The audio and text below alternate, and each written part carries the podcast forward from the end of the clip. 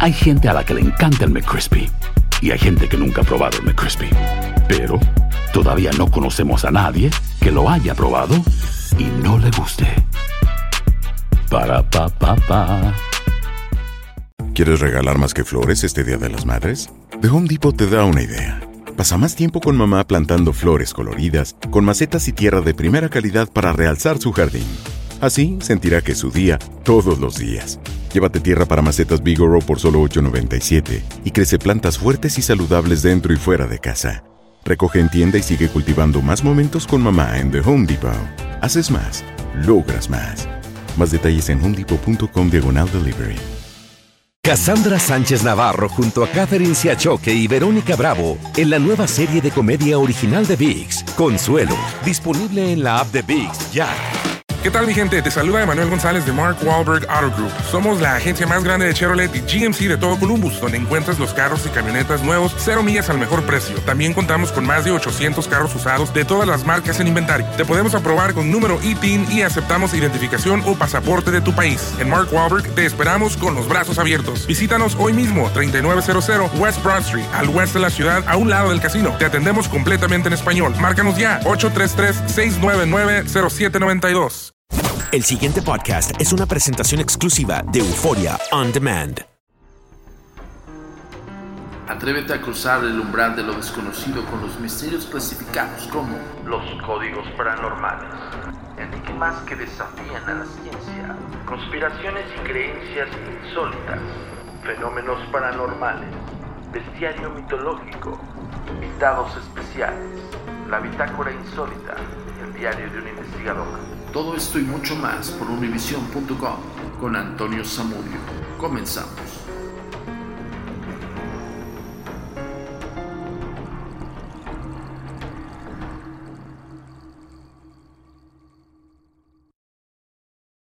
La comunicación es muy importante para nosotros. Síguenos en nuestras redes sociales. Facebook, arroba a. Twitter, arroba agentes de negro. Instagram, arroba insólito. Nuestro sitio oficial, www.agentesdenegro.com.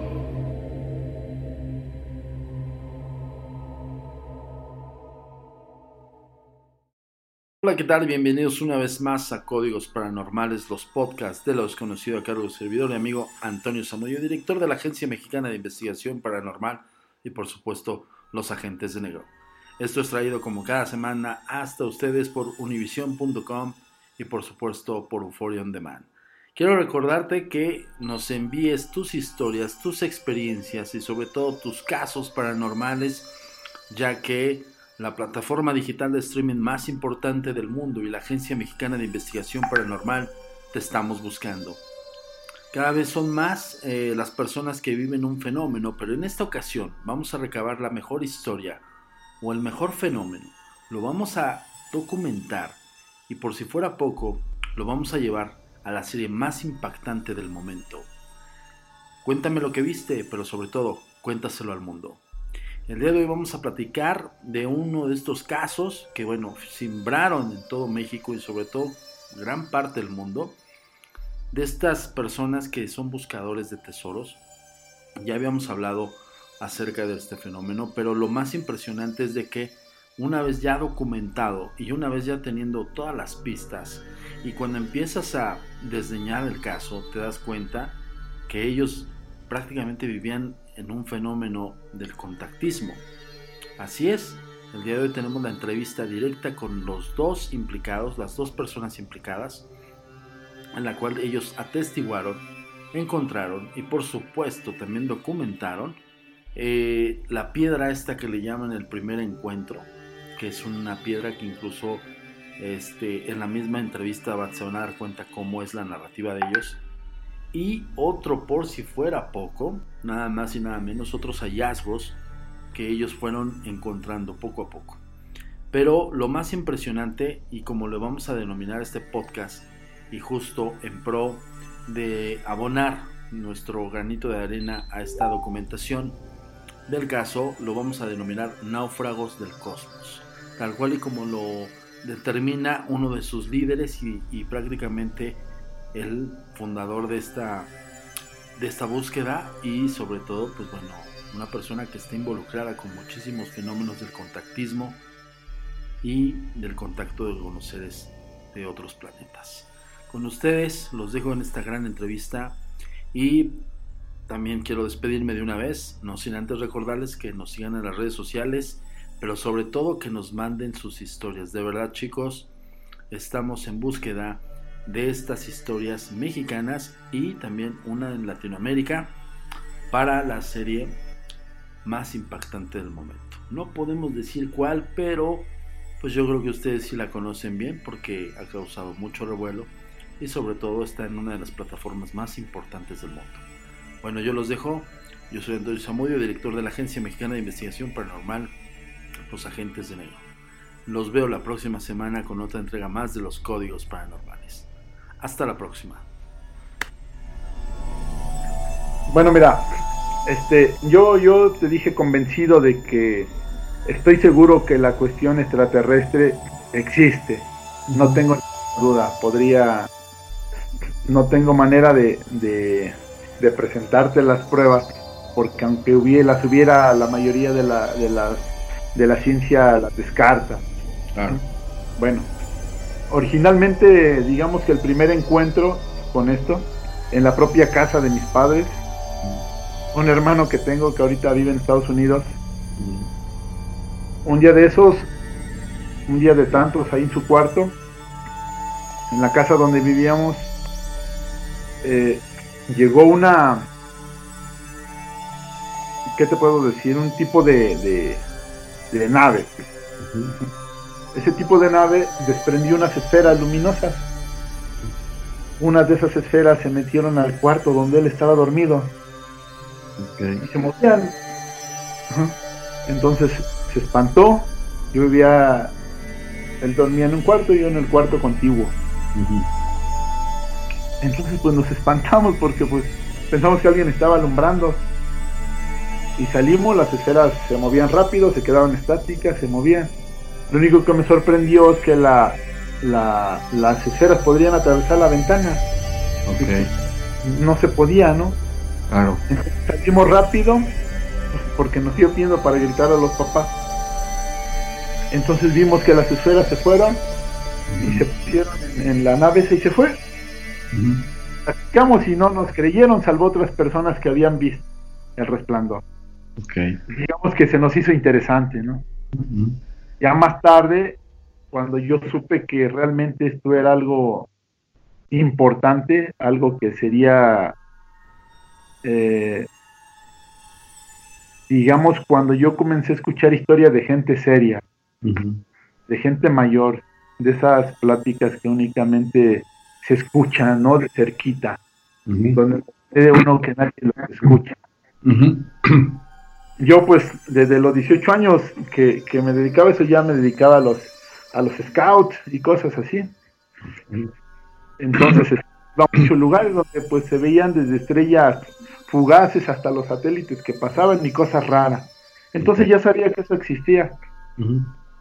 La primera experiencia que tuve en un lugar que se llama Metepec en el Estado de México.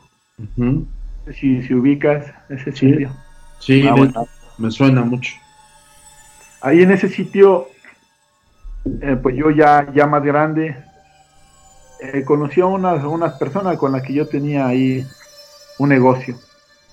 Entonces esa, esa persona un día, pues yo la iba a visitar en una, digamos que en una zona importante, este, económicamente hablando. Entonces era una zona residencial muy bonita. Yo llegué y cierto día que llegué al lugar estaba llorando una señora ahí en la casa y pues se me hizo feo que estuviera así. No pregunté nada. Y ya después se retiró la señora y, y la persona que estaba ahí, ya personas grandes, me dijo, dice, te voy a platicar lo que está pasando, dice, porque pues a mí vino para pedirme una, un consejo, pero no sé qué decirle. Dice, fíjate que la señora llegó y, y, me contó su historia. La voy a hacer un poquito breve. Sí, sí. la señora vivía bien acomodada en esa, en esa colonia que conozco porque fui varias veces. Entonces la señora no podía tener hijos. No podía tener hijos, pues ya se había resignado a que así iba a ser. Entonces un día de esos, como son casas grandes, dice que un día apareció. Voy a platicar como es, igual independientemente de Todos, los detalles que tengas, por favor. Bueno, ahí donde estaba, como son casas grandes, digamos que en el patio de la casa, de la parte de, de atrás, vio una luz. Se asomó, la señora generalmente, como el marido tenía trabajos importantes, pues salía y ella se quedaba sola. Vio una luz y cuando salió a asomarse, pues era un objeto girando alrededor, estático. Poco ruido, dice ella. Entonces salió, le dio miedo, pero ella se asomó por la parte de atrás. Cuando quiso salirse por la parte delantera, encontró un ser. Ahí cuando abrió la puerta y estaba presente. Dice que no le dijo nada. Digamos que no fue el encuentro, ella de alguna manera perdió un poco la noción del tiempo, del conocimiento. Y ahí quedó, no pasó nada más. Pero la señora quedó embarazada. Caray. Probablemente quedó embarazada la señora. Este, yo conocí a los, a los, a las personas, no los iba a ver porque ya tienen algo de tiempo. Mm. Al cabo del tiempo nació un niño normal como todos nosotros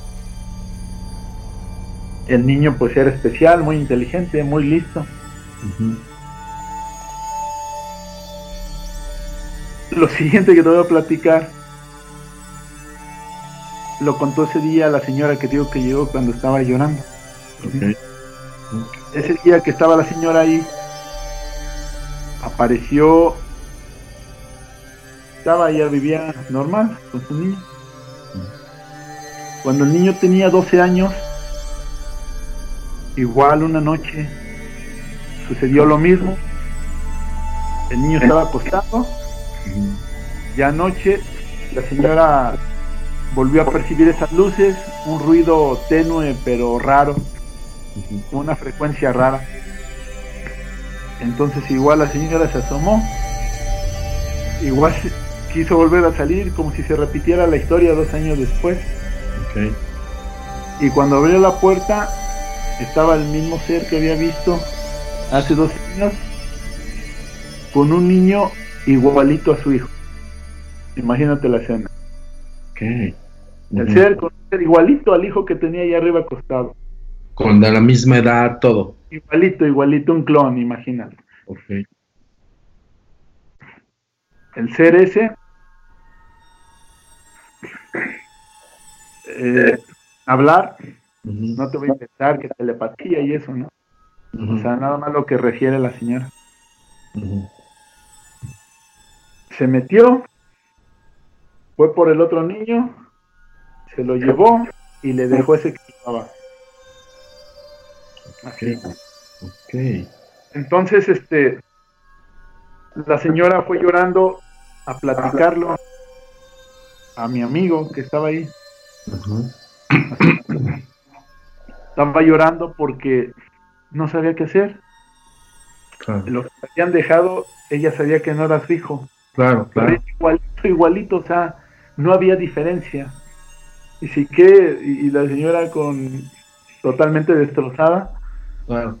Y, y, qué, o sea, ¿qué va a pasar? ¿Van a venir después? ¿Me lo van a volver a cambiar? ¿Este yo? ¿Qué me va a hacer? ¿Cómo puedo vivir así? ¿No? Entonces, y o sea, es la versión corta, pero hubo muchos pormenores, ¿no? Entonces yo dije, pues me sorprendió porque precisamente la, fuente era muy confiable.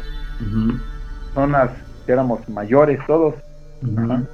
Personas que jamás se ventiló eso, nadie sabe, ni nadie quería que se supiera. Entonces, saber que era que sucedían casos especiales, ¿no? Que escapan a, que son irracionales en apariencia, pero son interesantes, de gente viva, de gente que lo lloró, de gente que en este momento es posible que lo tenga al lado. Que lo vivió, ¿no? De alguna manera. Así, al, al final del día no es no es un cuento porque hay gente que te lo narra. O sea, yo vi a la señora, Okay. estuve en la casa en ese momento. Ujú. O sea, no es alguien que, pues, o sea, que, que, que tuviéramos un fin de lucro, de algo en especial, que quisiéramos sacar provecho de ninguna manera. Entiendo. Simplemente. eso. Entonces, por lo tanto, yo ya tenía una idea de que esas cosas suceden. Y cosas todavía más increíbles, ¿no? Pero digamos que esa es una parte. Entonces después cuando fue lo de, pues yo me dediqué a la búsqueda, a la exploración, búsqueda de tesoros, mi especialidad eran las cuevas y sobre todo historias las más increíbles, ¿no? Este, dijera un, un cantante, dice, he preferido hablar de cosas imposibles porque de lo posible se sabe demasiado. Claro.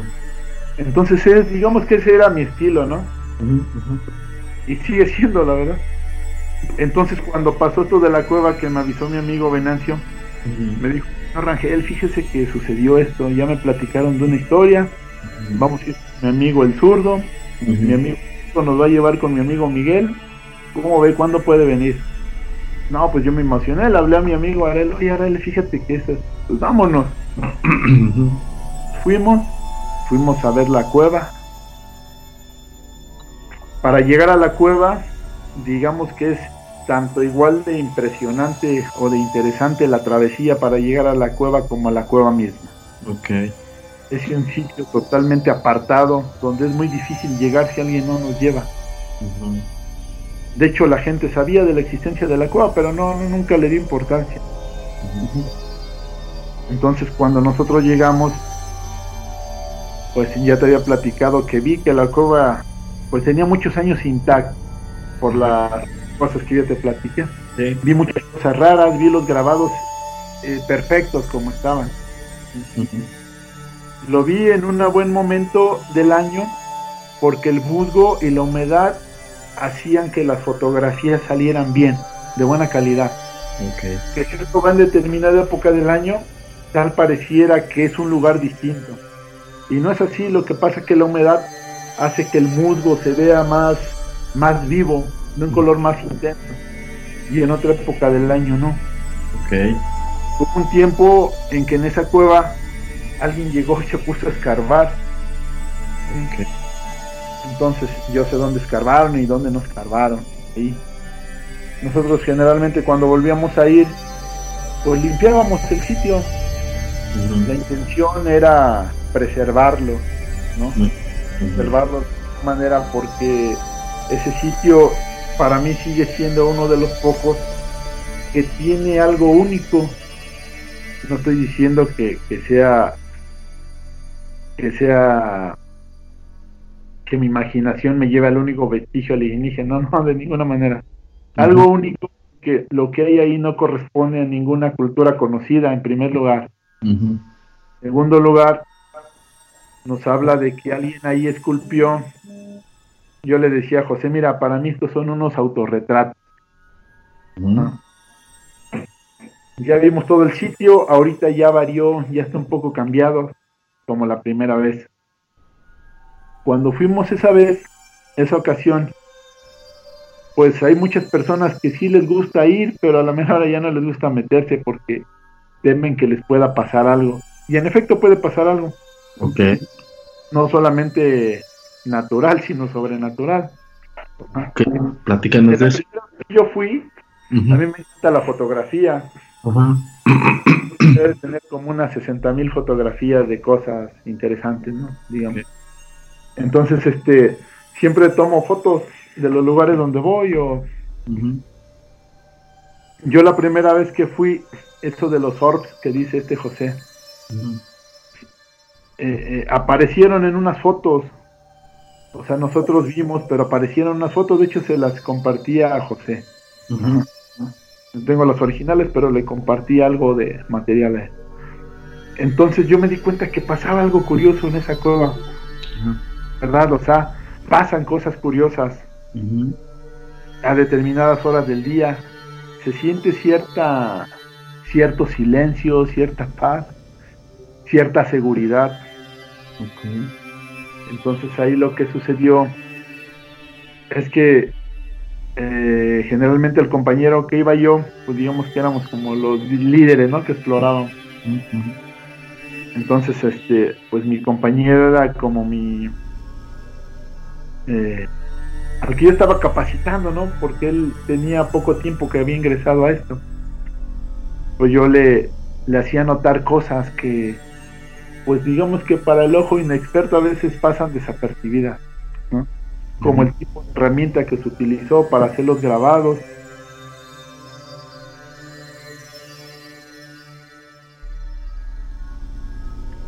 Con el tiempo, el tipo de sedimentación que tiene donde está exactamente pues el grabado, ¿no? Entonces nosotros en ese momento, que yo creo que la gente que estuvo ahí, si es que ahí vivieron como según pudiera ser mi teoría, pensaron en un momento que ya nunca los iban a rescatar.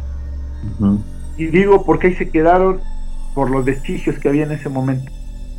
Para grabado de ese tipo, uno se llevó pues pues más de un día, ¿no? Entonces, este, yo digo que se llevó mucho tiempo.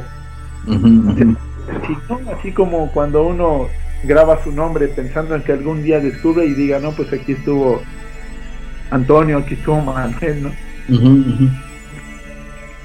Vimos esos detalles ahí en la cueva. Cuando estuvimos ahí, entonces lo que pasó, aparte de esas luces que menciona José, que le nombran Orb, este, yo tomé unas fotos de mi amigo que justamente donde él está parado, digamos que una esfera luminosa está atrás de él. Y después en otras fotos que no le pasé, pues estaban digamos que a ras del agua. Y después otras ahí que se movían adentro del interior de la cueva. Este, eso fue la primera vez cuando José no había ido. Mm. Entonces yo le, ya cuando nos venimos, pues yo tomé unas fotos y en esas fotos pues sí se ven varias luces. ¿No? Ya no fueron físicas como las que vimos originalmente. Ha cambiado la vida. Ha cambiado la vida de ustedes con base a este acercamiento. Por ejemplo, muchas personas las que suelen connotarse como contactados, por el avistamiento de un ovni de repente empiezan como a sufrir estos estragos de contactismo. ¿Para ustedes les ha sucedido algo similar después del este hallazgo? Sí, nosotros platicando como equipo, llegamos a la conclusión que después de este hallazgo... Hay hay te decía que nos dimos cuenta que nos aumentó la fe. Nosotros al tener fe en algo que nos da. Algo que no le hemos dicho a nadie, y tú eres la segunda persona en saberlo, es de que la primera vez que nosotros entramos a esa cueva, salieron muchas esferas, una especie de yoyos con distintos colores. Los vimos físicamente. Mucha gente eh, le conoce como orbs o, basuras en, las en los lentes. Nosotros lo vimos físicamente. Salieron varios yoyos, los vimos físicamente, salieron del fondo de esta cueva y salieron. Cuando nosotros, nosotros nos sorprendimos, eh, eh, aquí quiero puntualizar que nuestro líder, Manuel Rangel, es una persona sumamente religiosa. Dimos al término de la, de la, primera exploración, de primera ya, dimos, hicimos o entregamos una ofrenda, dimos gracias y esas luces regresaron. te voy a compartir unas fotos de ese momento.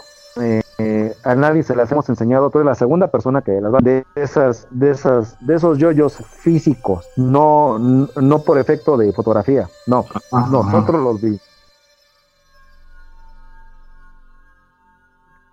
Ya salieron nada más en la foto y qué bueno que salieron porque pues alguien las puede analizar y a lo mejor dice que son granos de, polvo o, reflejos de algo. Lo bueno que nosotros vimos unas anteriores, ¿no? Ah. Entonces eso pasó. A partir de ahí, de esa primera vez que nosotros fuimos a mí sí en lo particular me pasaron cosas raras, ¿no? Este, digamos que me enfermé de cierto tipo de padecimiento raro. Ok. Primero, pues me imaginé, pues a veces en algunos sitios que están así el ambiente está viciado. Entonces eso puede pasar cuando uno no lleva una protección adecuada. Los murciélagos producen ciertas enfermedades, el guano del murciélago. No. Entonces, este, hay la ventaja, pues que es que la cueva no está muy profunda. Yo creo que de fondo la cueva ha de tener, pues, que será unos 10 metros. Pero la parte de atrás del fondo está perfectamente habilitada como para que alguien pudiera estar ahí seguro. Entonces,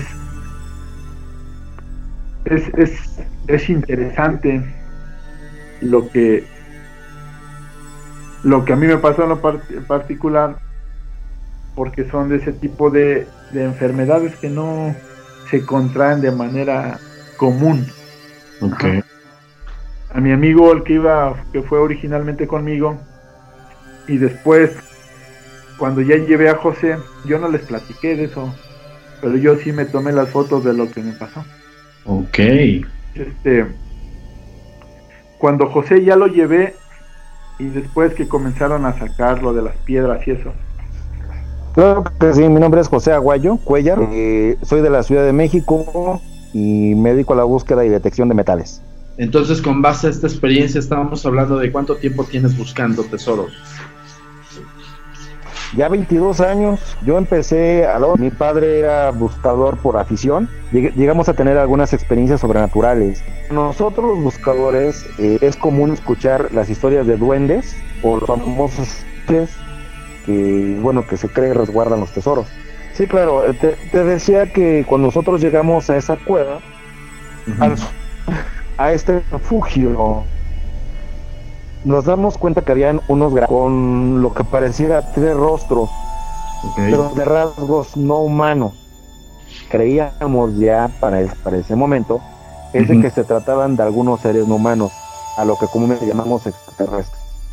Ok, ok cómo era la forma de esos no humanos, o sea, cómo los veías tú, o cómo se apreciaban. Bueno, los que, están en la cueva son tres rostros, eh, con un, rostro ovalado, eh, ojos almendrados, y tenían una, una boca pequeña. Tenían tres dedos, con dos, y un cuerpo delgado. Estaba en las cumplían la misma característica, eh, rostros ovalados, ojos almendrados, boca pequeña, tres dedos, son verdaderos, son antiguos. La cultura es una cultura no reconocida, no la conocemos.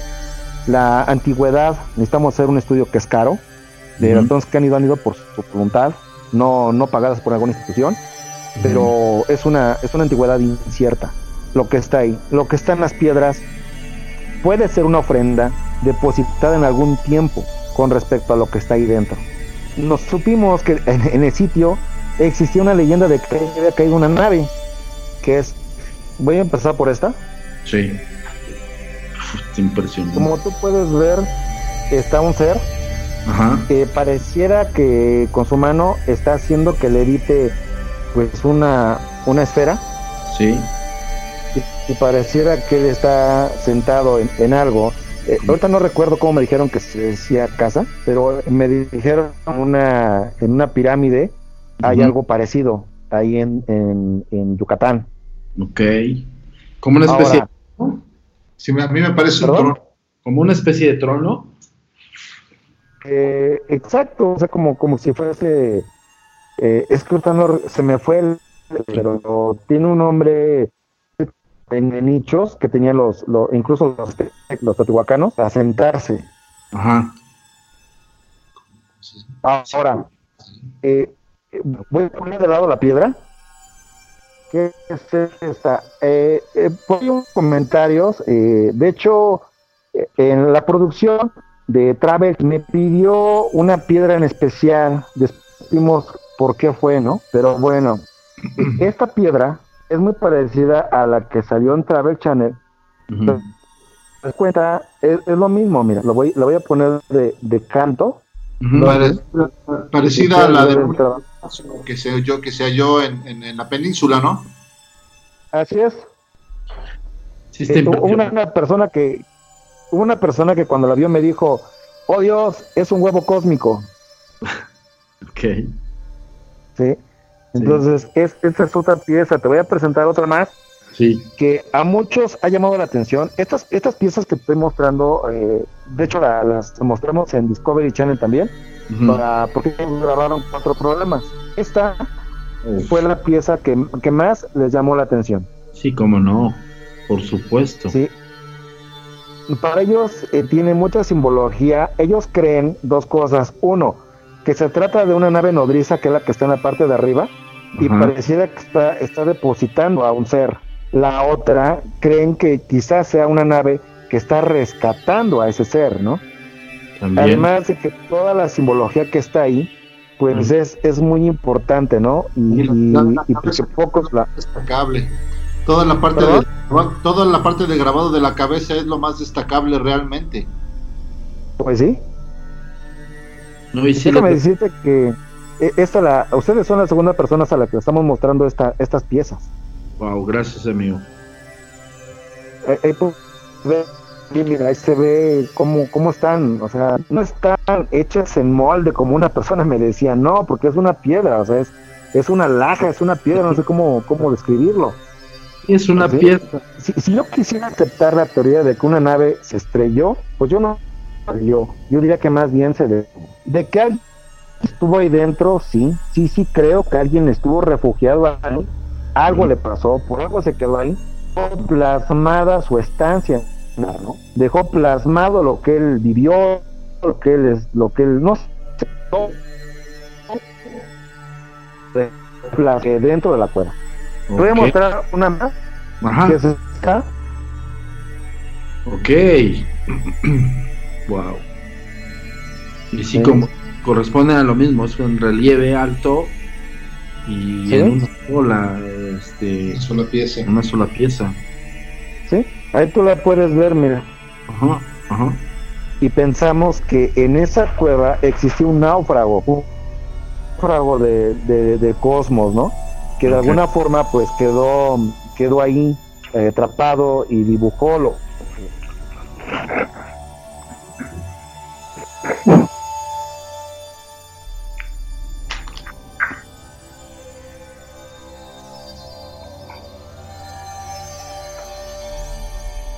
A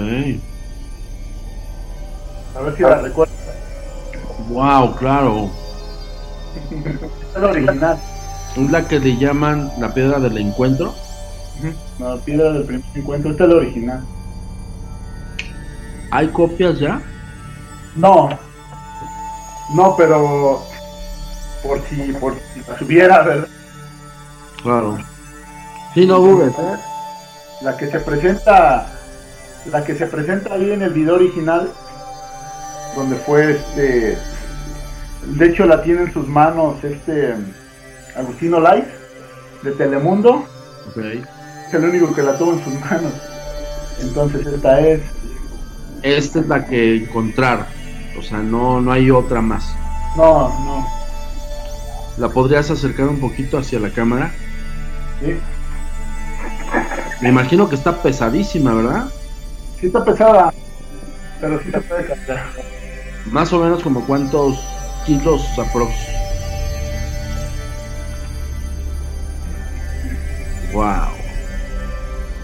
¿Y el alcance, sabes? Ah, caray, sí.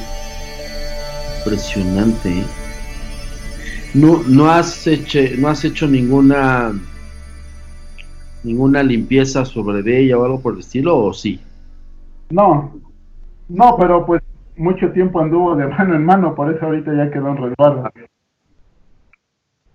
Y esta es la, la, justo la que te decía, ¿no? La, la donde hay un, un individuo, bueno, es, se presume que es como de, la, alguna de las culturas que conocemos, pero no, hasta cierto punto no es conocido. Pero es un humano ofreciendo una mazorca, ¿no? Ah, sí, y el humanoide que está enfrente de él ofreciéndole otras cosas, ¿no? Sí, es un, es un tipo huevo. algo así. Entonces, este, nosotros, nuestras culturas nos nombran más iguales, hombres del maíz. en ese sentido, pues sí tiene sentido, ¿no? Ajá. ¿Podría sacarla de la caja o no, o no se puede? Para que la muestres en tus manos, ¿no? Que es, eso sería formidable, Manuel.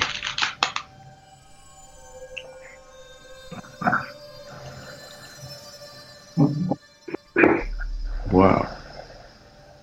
El material que en algún momento dado ustedes ya analizaron, tú más que, que eres como más experto, ¿qué material es? ¿Qué piedra es? Si es una en especial, alguna piedra preciosa, no sé.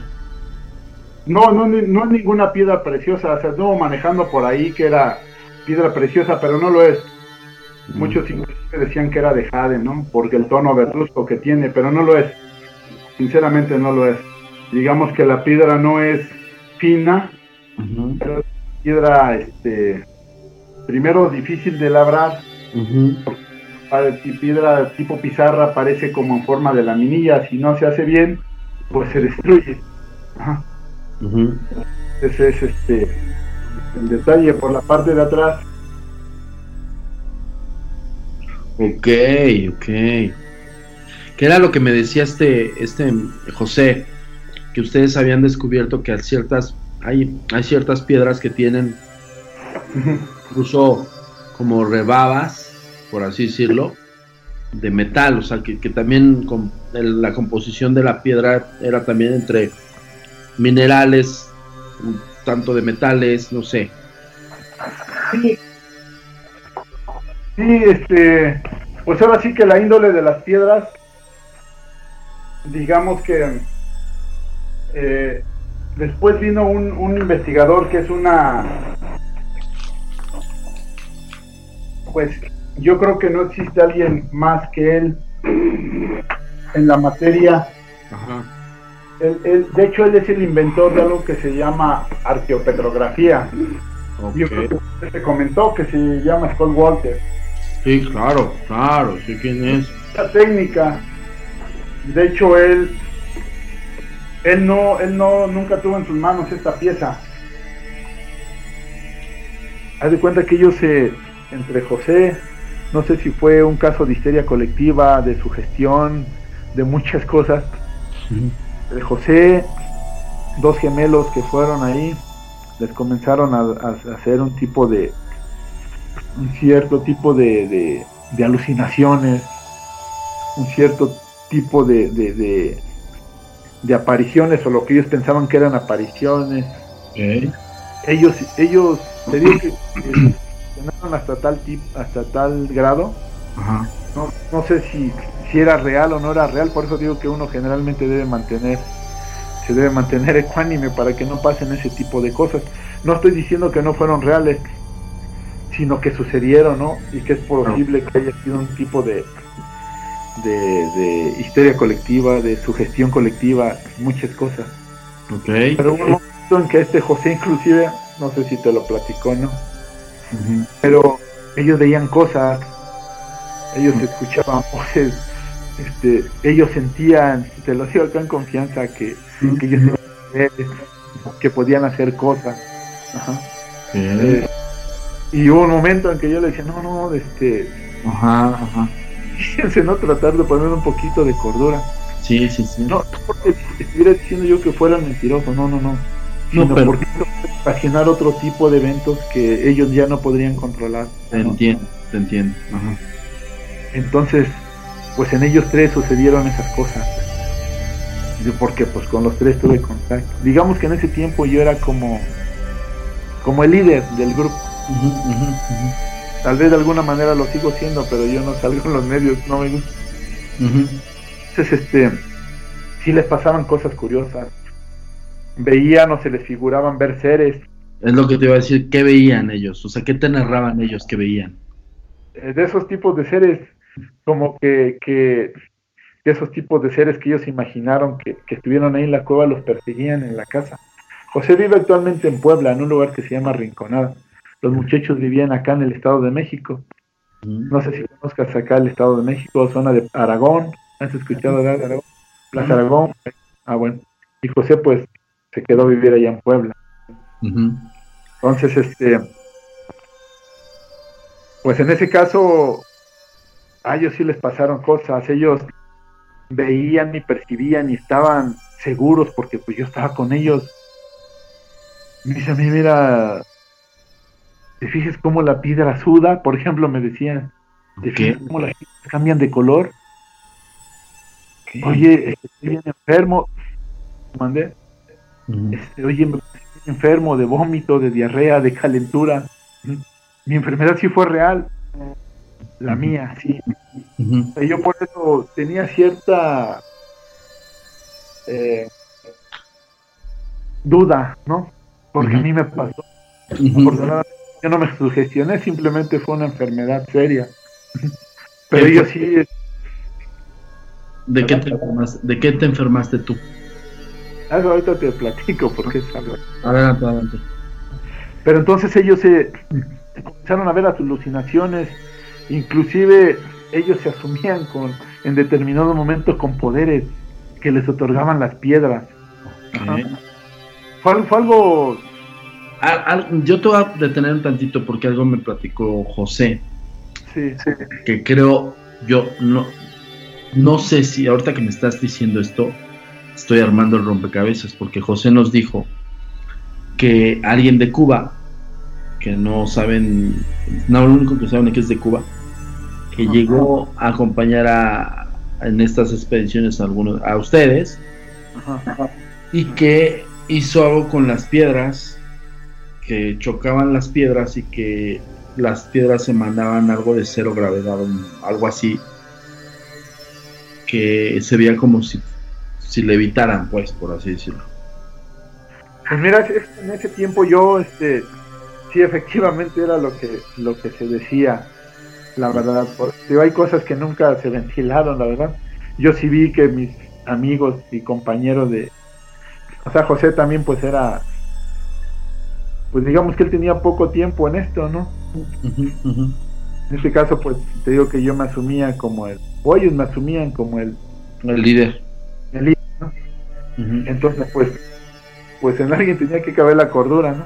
Y ellos veían, estaban bien o sea lo que lo que lo que en un principio nada más era figuraciones, sensaciones, pues terminó enfermándolos. Ah.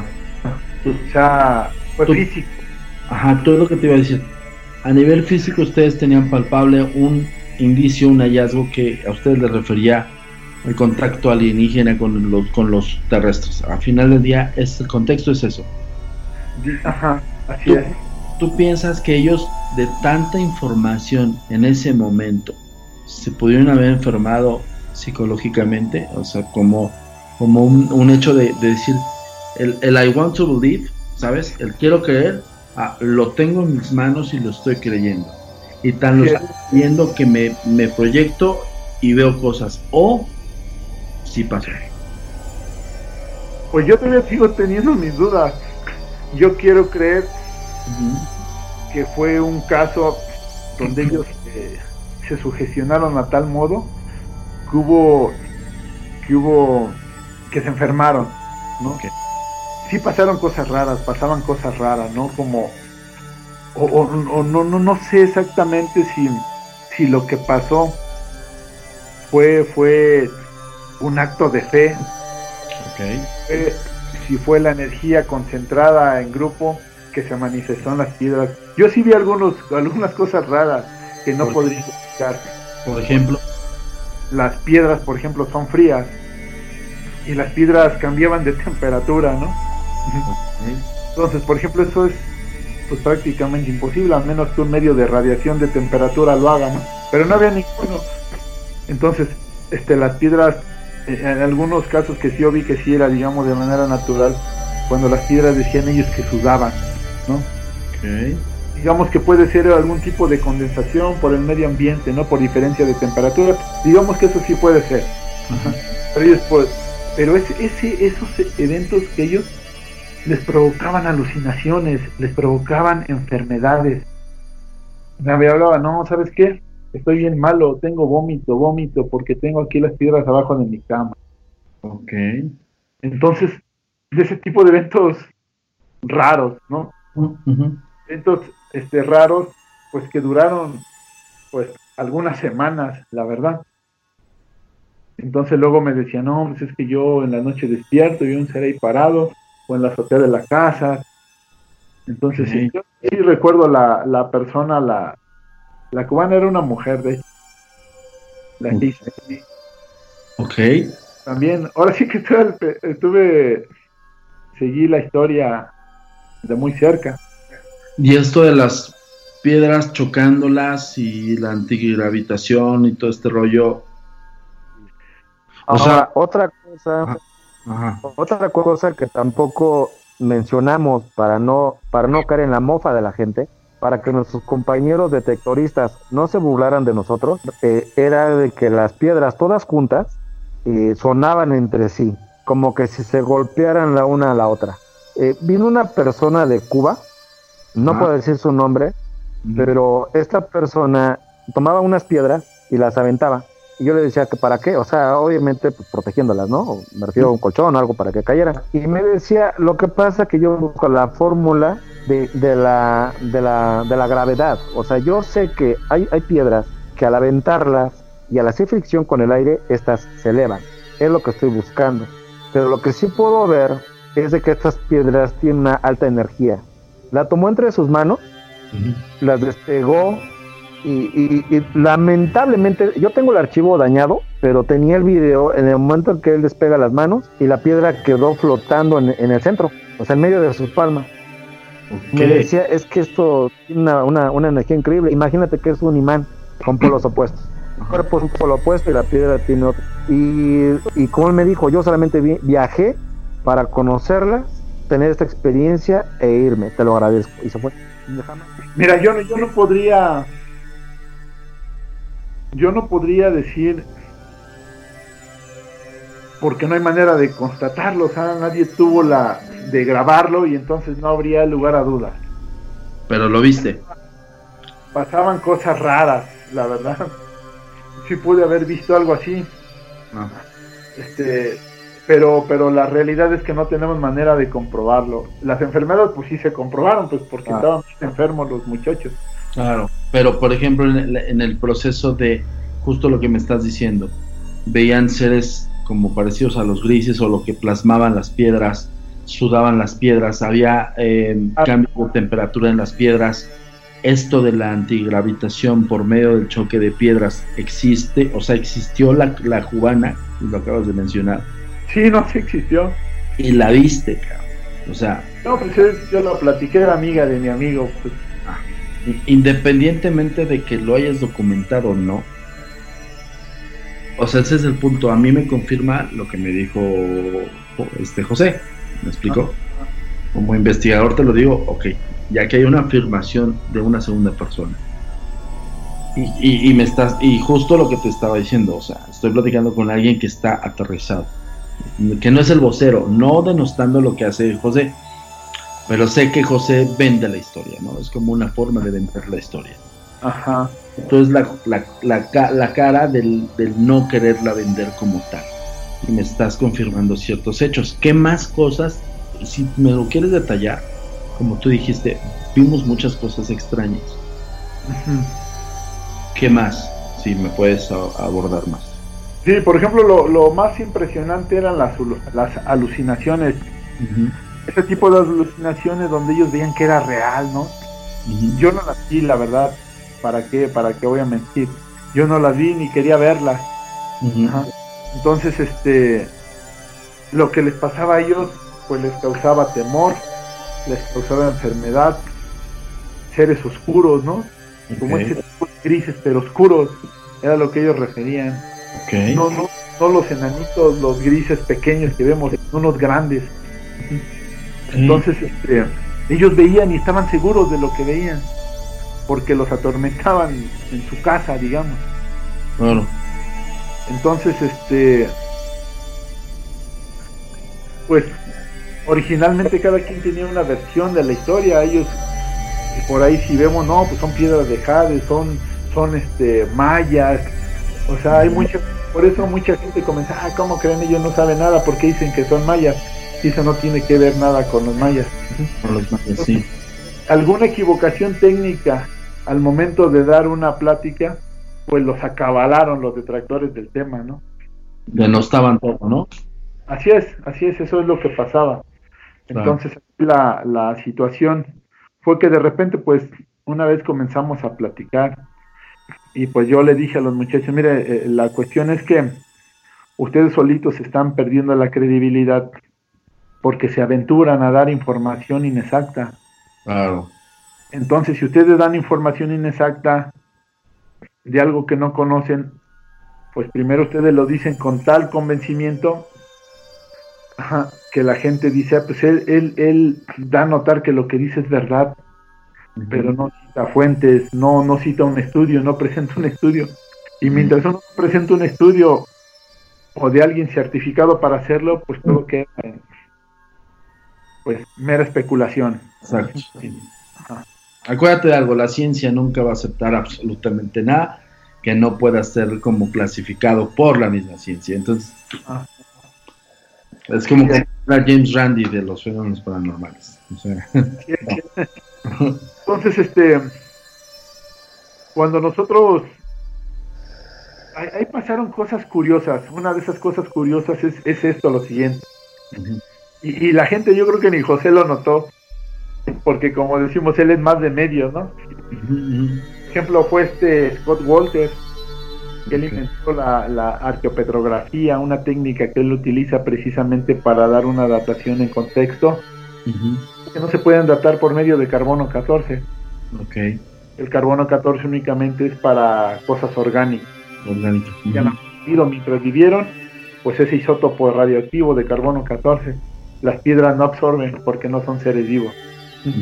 Necesitaban algún tipo de respiración, por lo tanto no se le puede datar de esa manera. Pero su técnica de Skull Walter está 100% demostrada. Él es, él es eh, el que lo inventó, por lo tanto su palabra es válida. Ok. Y algo muy curioso, y, la verdad nadie notó, la cueva lo único que tiene son esos vestigios de humanoides. Vamos a nombrarlos así. Absolutamente nada, ni un pedacito de tepalcate. Absolutamente nada más. O sea, algo de alfarería, algo así.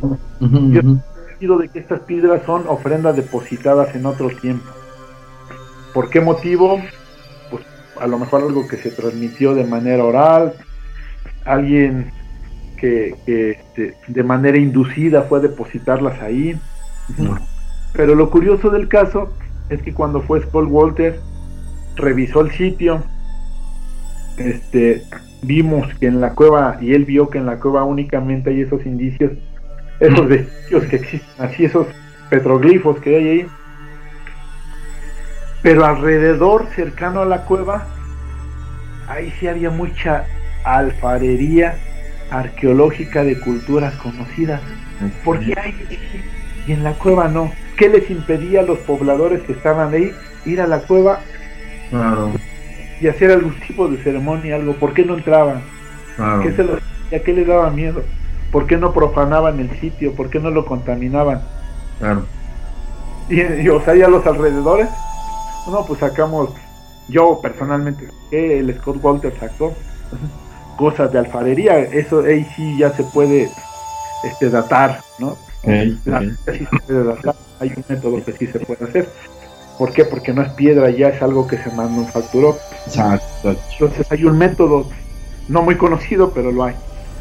Entonces, o sea, uno, uno comienza a pensar, ¿no? Ya con un poquito de, más de ciencia, ¿no? No de especulación, no, no, no de, no de este, de, no que yo quiero transmitir que me crean, ¿no? Sino a ver, ay, ¿por qué aquí? ¿Por qué en todas las cuevas, si por lo menos ya exploré seis, ¿por qué una tiene un dibujo similar? Ajá. Ok.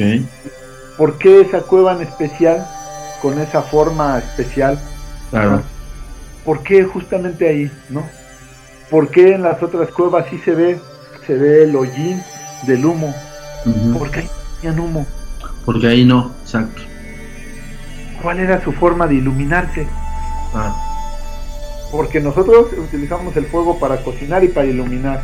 No existe otro uso del fuego. Pero ay, ¿por qué no había?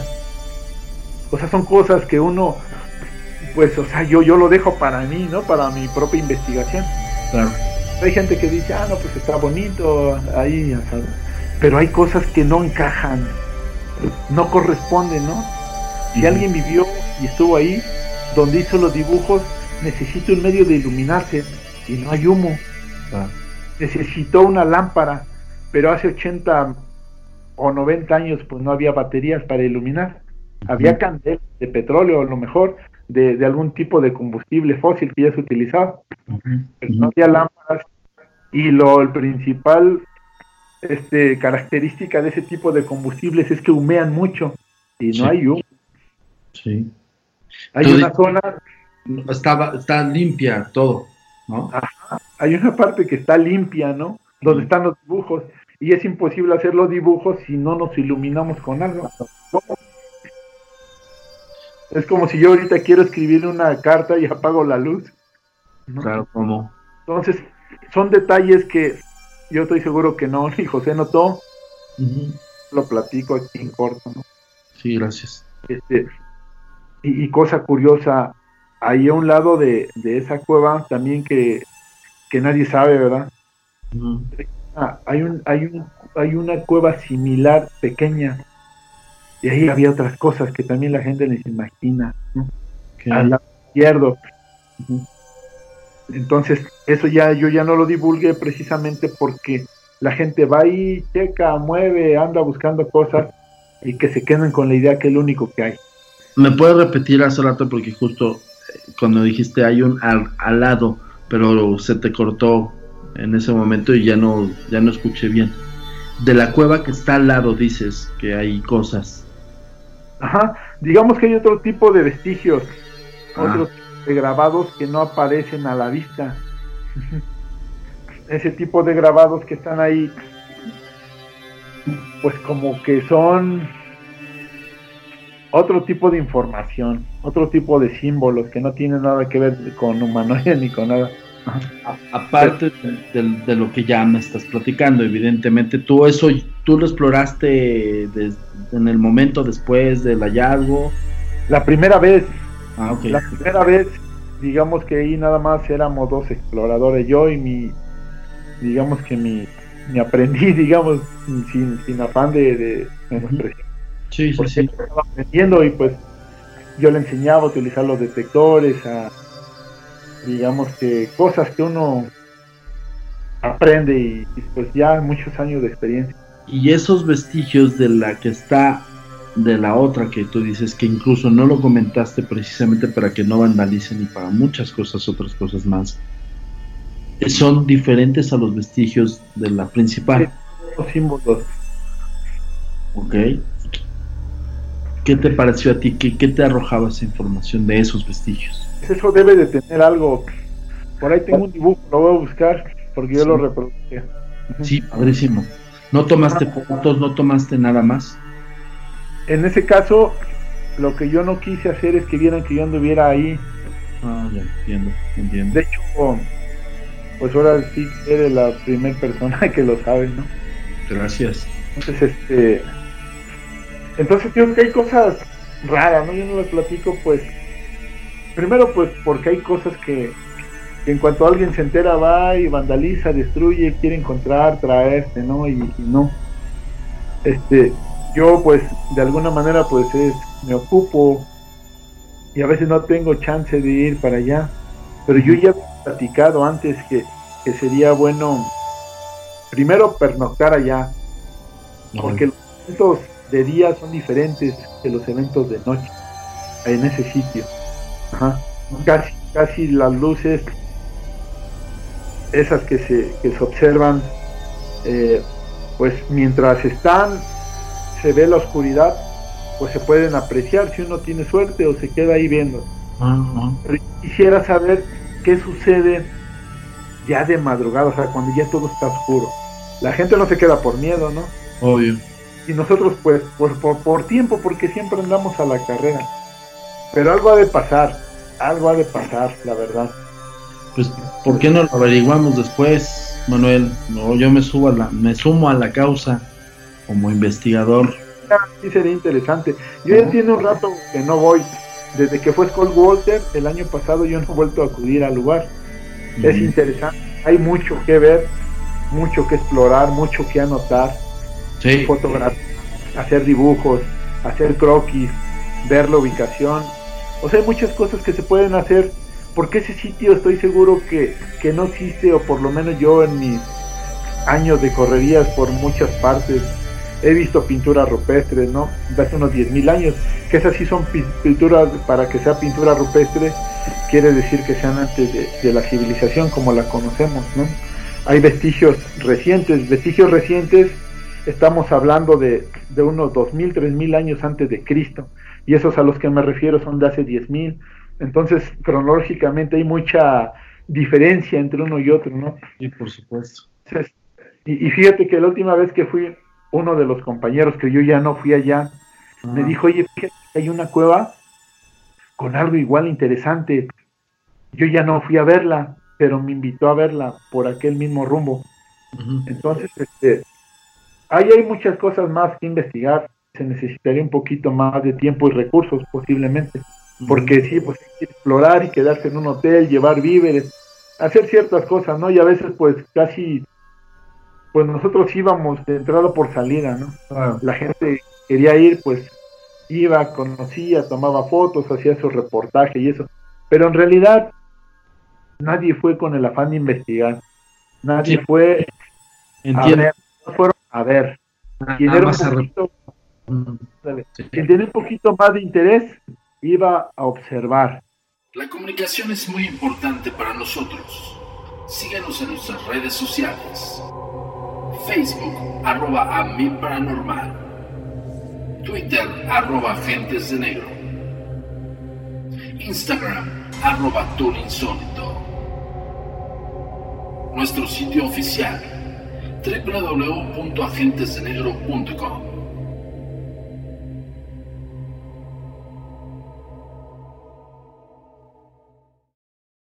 El pasado podcast fue una presentación exclusiva de Euphoria On Demand. Para escuchar otros episodios de este y otros podcasts, visítanos en euphoriaondemand.com. Si no sabes que el Spicy McCrispy tiene Spicy Pepper Sauce en el pan de arriba y en el pan de abajo, ¿qué sabes tú de la vida? Para, pa, pa, pa.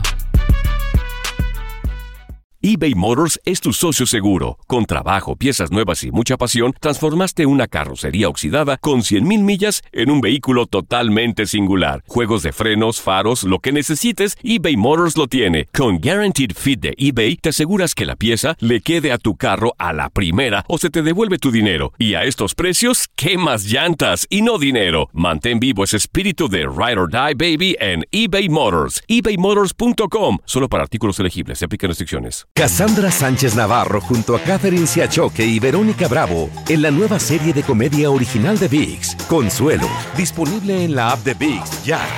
¿Qué tal mi gente? Te saluda Emanuel González de Mark Wahlberg Auto Group. Somos la agencia más grande de Chevrolet y GMC de todo Columbus, donde encuentras los carros y camionetas nuevos, cero millas al mejor precio. También contamos con más de 800 carros usados de todas las marcas en inventario. Te podemos aprobar con número ITIN y aceptamos identificación o pasaporte de tu país. En Mark Wahlberg te esperamos con los brazos abiertos. Visítanos hoy mismo, 3900 West Broad Street, al oeste de la ciudad, a un lado del casino. Te atendemos completamente en español. Márcanos ya, 833-699-0792.